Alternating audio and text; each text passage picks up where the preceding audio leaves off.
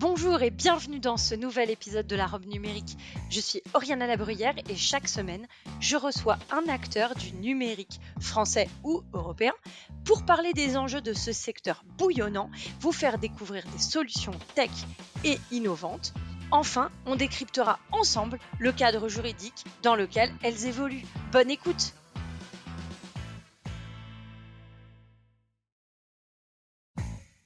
Bonjour à tous et bienvenue dans la robe numérique. Je suis Oriana Labruyère et chaque semaine, avec mon invité, nous vous présentons une solution technologique répondant aux enjeux juridiques modernes. Bonjour et bienvenue dans ce nouvel épisode de la robe numérique. Alors aujourd'hui, je vous propose qu'on échange sur la connexion aux données sensibles. Alors comment garantir la bonne connexion à vos données sensibles? Comment garantir que vos collaborateurs se connectent de manière sécurisée aux données de votre entreprise lorsqu'ils sont notamment à distance, donc qu'ils se connectent aux différentes applicatifs métiers, par exemple, de votre organisation. Pour parler de ces questions, j'ai le plaisir d'avoir avec moi Julien Cassignol, qui est directeur avant-vente de Wallix. Bonjour. Merci euh, beaucoup, Julien, euh, d'être à ce micro. Alors, euh, vous, vous êtes chez Wallix, qui est un éditeur européen, qui est leader sur le marché, concernant donc la sécurisation des accès et des identités. Tout à fait. Leader européen de la sécurisation, de la gestion et sécurisation des identités et des accès. La thématique de la cybersécurité est de plus en plus prégnante au quotidien, dans les médias, dans les, dans les séries. Pour quelles raisons, selon vous? Euh, la thématique de la cybersécurité, on la voit de plus en plus pour euh, plein de raisons, et notamment le fait qu'il y a de plus en plus d'attaques euh, dans tous les sens, sur tous les territoires, sur tous les secteurs, que ce soit dans la santé avec les grosses attaques sur les hôpitaux avec des ransomware ou des rançongiciels, que ce soit dans l'industrie avec des bah, des industries qui sont stoppées, qui ne peuvent plus opérer, qui donc perdent de l'argent et potentiellement peuvent générer des pertes de vie.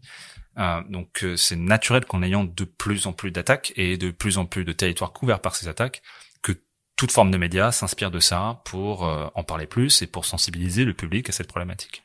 Alors, dans la cyber, euh, on disait en introduction que chez Olex, vous êtes spécialisé euh, sur la partie de la connexion de l'accès à la donnée. Euh, pourquoi c'est essentiel de traiter cette question alors même que tous les éditeurs aujourd'hui euh, défendent leur application en disant mon application est sécurisée Pour plein de raisons, et on va commencer par le fait qu'une application sécurisée, ça ne veut rien dire. Euh, on est sécurisé au regard d'un objectif. L'objectif, il est défini par le, finalement la personne qui l'utilise. Et euh, la sécurité, c'est une chaîne. C'est, on parle souvent de défense en profondeur. C'est aussi ça. C'est euh, du moment où j'obtiens mon accès euh, jusqu'au moment où je le consomme, qu'est-ce que je fais pour sécuriser cette chaîne?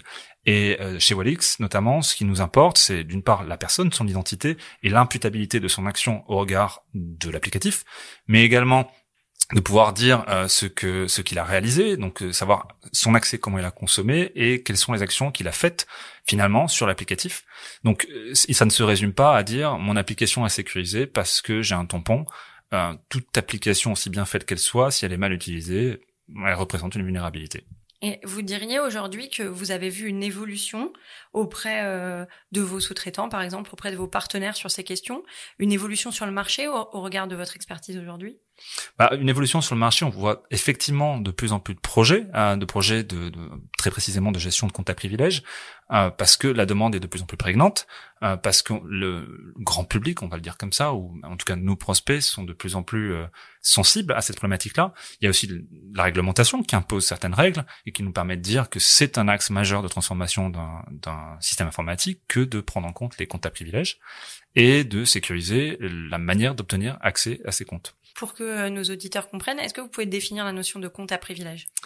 Oui, alors le compte à privilège, c'est fondamentalement un compte qui permet d'accéder à des informations sensibles. Et on pourrait dire qu'un compte à privilège, c'est un administrateur ou compte route sous Linux pour ceux qui connaissent, euh, mais pas que. Euh, pas que parce qu'un compte, c'est ce qu'on en fait, donc le compte d'un PDG, pour être un compte à privilège, le compte euh, Twitter de d'une grande marque qui permettrait de, de faire ce qu'on appelle du defacing euh, sur euh, sur Twitter, enfin d'envoyer des messages contradictoires à l'image de marque, c'est un compte à privilège, pourquoi pas? C'est la question est la valeur que donne la société à ce compte, ce, ce que ça veut dire pour elle et les informations que le compte peut manipuler. Donc, on ne parle pas de données sensibles au sens de la réglementation, on parle de données sensibles au sens de l'organisation, ce qu'elle considère comme une donnée sensible par rapport à elle-même. Tout à fait. C'est ça que vous voulez me dire. Tout à fait. D'accord. Donc, le compte à privilège, c'est n'importe qui dans l'entreprise à partir du moment où j'estime que cette personne manipule ou a une position euh, qui est sensible au regard de mon organisation. Tout à fait. Par exemple, la paye, pour la, pour la société au sens large, pour la législation, n'a pas de sensibilité. Par contre, ça serait un peu dommage que tout le monde connaisse toute la paye de toute la société pour des raisons euh, évidentes de euh, confidentialité au regard des employés. Si on revient au secteur, euh, au marché, pour vous, est-ce qu'il y a des secteurs qui sont plus concernés que d'autres par rapport à, la, nécessité de sécuriser ces comptes à privilèges? Et puis, voilà, parce qu'on sait qu'il y, y, a eu des, des, des, des acteurs publics ou des hôpitaux qui ont été très ciblés. pour vous, est-ce qu'il y a des acteurs plus concernés que d'autres?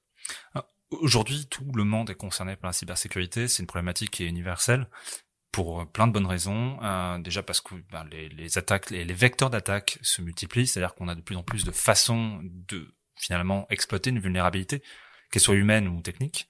Et euh, la question, c'est euh, à travers toutes les industries. On a vu euh, dans le transport, on a vu dans les hôpitaux, surtout récemment, on a vu euh, le secteur public au sens large, la ville de Marseille récemment. et tous ces exemples-là sont transsectoriels et montre bien que c'est plus une problématique. Euh, enfin, c'est un peu comme le code de la route en fait. Hein. Si on roule trop vite, euh, bah, on risque d'avoir un accident. C'est la même chose. Euh, là, on a des accès qui sont pas contrôlés et ça peut affecter tout le monde, une petite société, mais comme la grande société au sens large. Et donc c'est pas pour vous, c'est pas plus, c'est pas certains secteurs plutôt que d'autres, c'est vraiment tous. Tout le monde, ça peut être même la petite entreprise qui a téléchargé un rançon logiciel et qui s'est retrouvée bah, mise en dehors de son SI, euh, son système informatique, pardon, parce que bah, toutes les données sont chiffrées et qu'elle doit payer euh, X euh, milliers d'euros pour déchiffrer. Alors justement, bon maintenant si je suis ce directeur de d'organisation, donc soit public, soit soit d'une d'une organisation privée, sur quels critères je vais choisir ma solution de gestion des comptes à privilèges? Est-ce qu'il y en a qui sont meilleurs que d'autres? Évidemment, sans doute, mais finalement je vais choisir sur quels critères, pour quels besoins? Alors, les critères, ça va dépendre surtout des objectifs de sécurité qu'on se fixe. Euh, mais une réponse moins de normand serait de dire euh, l'essentiel avant tout, c'est de savoir ce qui s'est passé, euh, de la notion de la preuve. Et donc, euh, si on est capable de prouver ce qui s'est passé, à minima, on est capable de remonter quelque part le temps et de, et de défaire ce qui a été fait.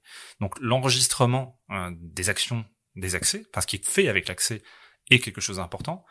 En second lieu, on aurait tendance à vouloir protéger les accès, les, vrais, enfin finalement les secrets qui nous permettent d'obtenir accès aux comptes les plus sensibles, administrateurs ou le fameux compte Twitter dont je parlais, euh, ce qui voudrait dire mettre ces comptes-là sous coffre.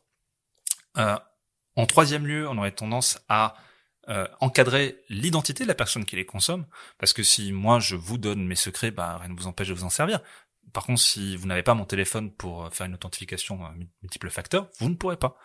Et, euh, et après, on peut même aller plus loin dans le périmètre, c'est-à-dire vraiment la notion de, euh, sur certains applicatifs, on veut contrôler la manière dont l'application consomme les droits qu'elle a.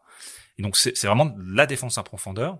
Mais pour, pour nous, chez Walix, le bon chemin est de commencer par savoir ce qui a été fait pour pouvoir faire et défaire ce qui a été mal fait. Donc, c'est ça que vous cherchez à tracer. Tout à fait. Toutes les actions, tout, tout, Finalement, un compte à privilège, toute action faite avec est intéressante d'un point de vue soit métier, soit sécurité.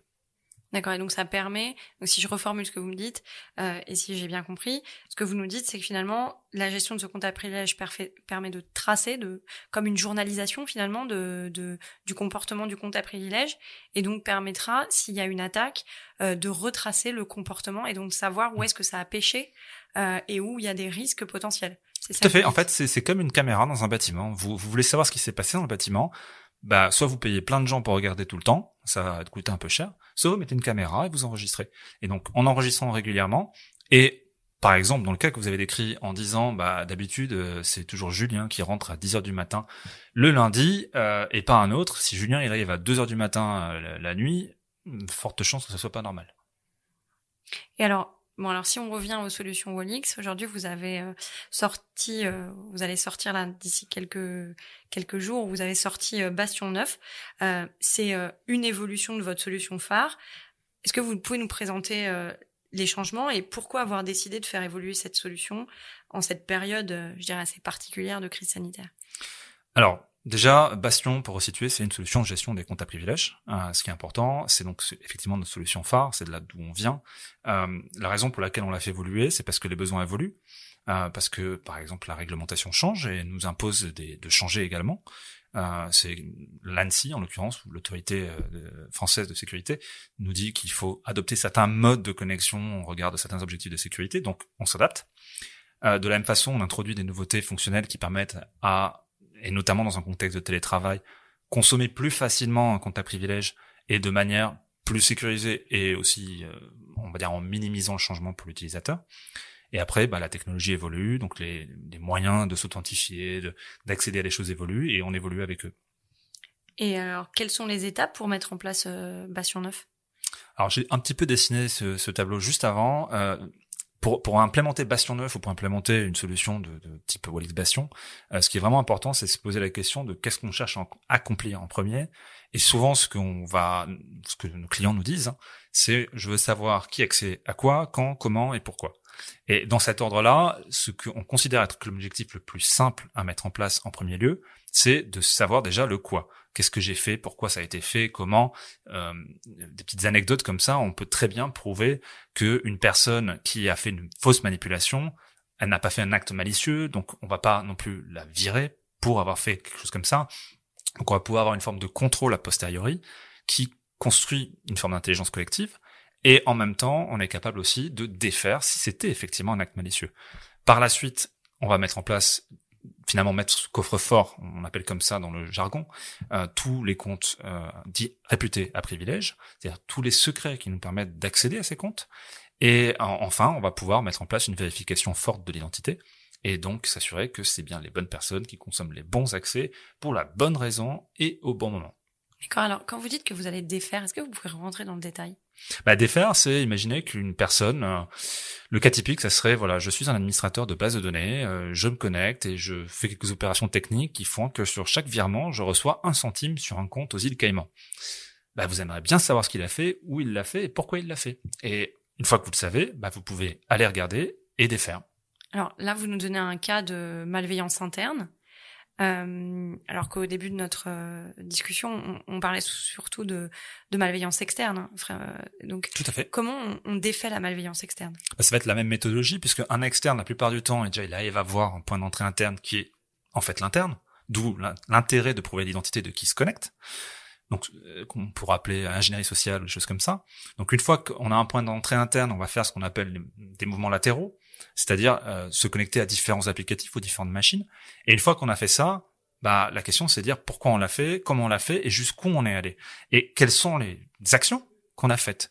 Quelqu'un qui euh, qui laisse entre guillemets un mouchard quelque part sur le réseau, si je sais pas qui l'a laissé, comment est-ce que je peux réparer à part en cherchant mon aiguille dans ma botte de foin? Donc ce que vous êtes en train de me dire, c'est que votre solution, elle permet de faire comme le petit pousset euh, sur le comportement de l'utilisateur quel qu'il soit, qui a un compte à privilège et qu'on a identifié comme tel, pour identifier chacune de ces actions et, euh, et aller euh, intervenir ensuite sur les actions en question. Alors je préfère la, mythologie, donc je vais c'est le fil d'Ariane pour ma part, euh, mais effectivement on tire ce fil, on déroule la plotte et finalement on arrive au centre du labyrinthe et le but c'est ça, c'est euh, que les actions qui soient effectuées soient bien euh, remontables pour reconstruire une histoire qui est celle qui nous est nécessaire pour comprendre un incident de sécurité. Alors, d'un point de vue un peu, euh, un peu pratique, euh, lorsque vous dites que vous avez euh, ce fil d'Ariane, qui a accès à ce fil d'Ariane quand votre solution est déployée chez le client?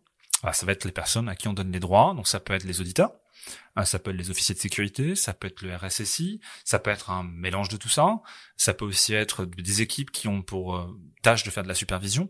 Le but, c'est de donner le, la bonne typologie d'accès, d'où le fait qu'on se décrit comme leader de la gestion de, enfin de la sécurisation des accès d'identité, mais vraiment de dire on donne le, la bonne typologie d'accès pour la bonne typologie d'opération.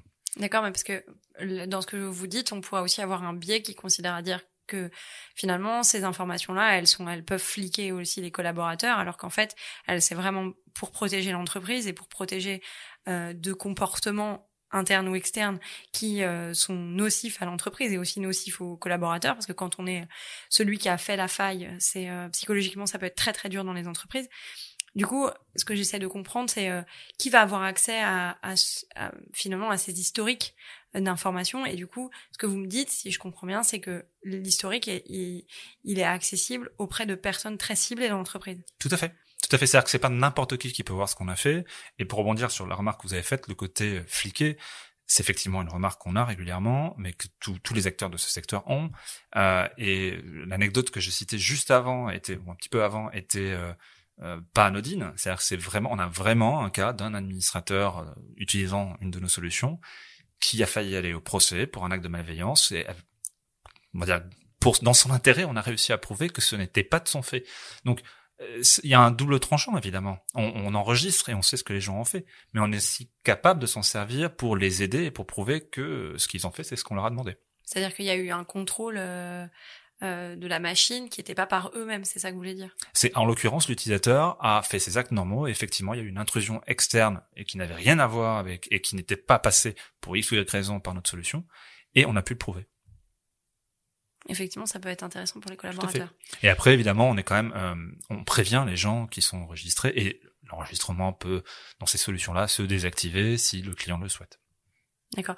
Et alors, euh, du coup, lorsque vous proposez vos solutions, vous accompagnez euh, euh, en interne les entreprises pour la prise en main de la solution ou est-ce que c'est suffisamment simple pour qu'il n'y ait pas besoin d'une expertise particulière? Alors, notre solution est considérée de manière au sens large par le secteur comme une solution facile d'accès parce qu'on ne, on ne change pas, on ne bouscule pas les habitudes utilisateurs. Cependant, pour autant, un projet de sécurité, c'est un vrai projet et nous-mêmes, nous accompagnons certains de nos clients. Nous travaillons aussi avec des partenaires qui accompagnent nos clients. Et la, la, finalité, c'est de mettre le chemin dans le bon ordre. Et un projet de sécurité, je, quand je donnais mon exemple de comment nous on conçoit le, le projet, c'est encore une fois pas anodin.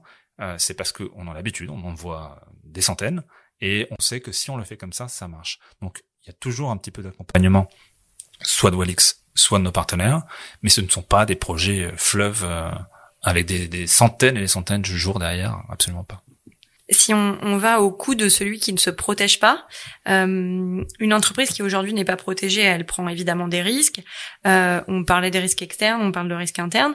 Euh, finalement, pour vous, est-ce que vous pouvez nous donner euh, euh, le coût un peu d'une attaque euh, en moyenne et, et, et, du coup, comment justifier aussi le retour sur, investi sur investissement de, de, de le, du fait de, de, prendre ce type de solution et d'implémenter ce type de solution en, interne? Alors, le, le, retour sur investissement dans un projet de cybersécurité, c'est c'est à la fois la boîte de Pandore et enfin c'est très difficile à décrire parce que la sécurité ça a un coût. Comment chiffrer une économie de quelque chose qui n'est pas arrivé?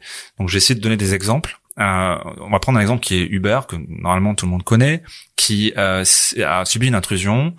Euh, et qui a rendu public de mémoire, c'était 18 millions d'informations personnelles euh, à travers le monde de clients. Euh, ça vaut quoi 18 millions d'informations personnelles? Alors, j'avais regardé à l'époque, c'était peut-être 100 dollars la personne. Donc, euh, on multiplie par 100, ça commence à faire beaucoup. Euh, maintenant, pour autant, ils l'ont pas perdu, cet argent. C'est ce que les pirates auraient pu faire. Ce qu'ils ont perdu, c'est de l'image, très clairement. Euh, ça donne une perception de non-confiance hein, pour la marque Uber, comme ça pourrait le donner pour d'autres acteurs. On, on, a eu récemment toute la vague SolarWind, où bah, clairement on s'est dit tous les clients de, de SolarWinds ont eu peur. Hein, parce que c'est une intrusion sur leur sur leur système informatique. Donc le coût est difficile à estimer. Pour autant, euh, il faut y penser en termes de qu'est-ce qu'on veut protéger, jusqu'où on veut aller pour le protéger. Alors, on pourrait peut-être voir ça. Peut-être que j'ai mal formulé ma question. Peut-être que l'idée, c'est aussi de se dire euh, quelle est la valeur de ce que je protège? Bah c'est ça, c'est on a tous dans notre système informatique des problématiques de d'informations qui sont des propriétés intellectuelles, qui sont des informations confidentielles, euh, qui sont des, informations de santé, si je prends les hôpitaux. Euh, bah oui, la loi par exemple aujourd'hui me dit euh, l'information de santé, son accès doit être encadré, euh, légitimement motivé. Donc euh, bah tout ça c'est un mélange entre le réglementaire et aussi la valeur que moi j'accorde à mes données. Donc le risque, je retourne un peu la question, c'est monsieur le client, c'est quoi le risque pour vous de perdre un dossier de santé pour un hôpital, par exemple? Ça peut être dramatique. Oui. Alors, euh, on, arrive euh, à mes deux dernières questions qui sont toujours les mêmes.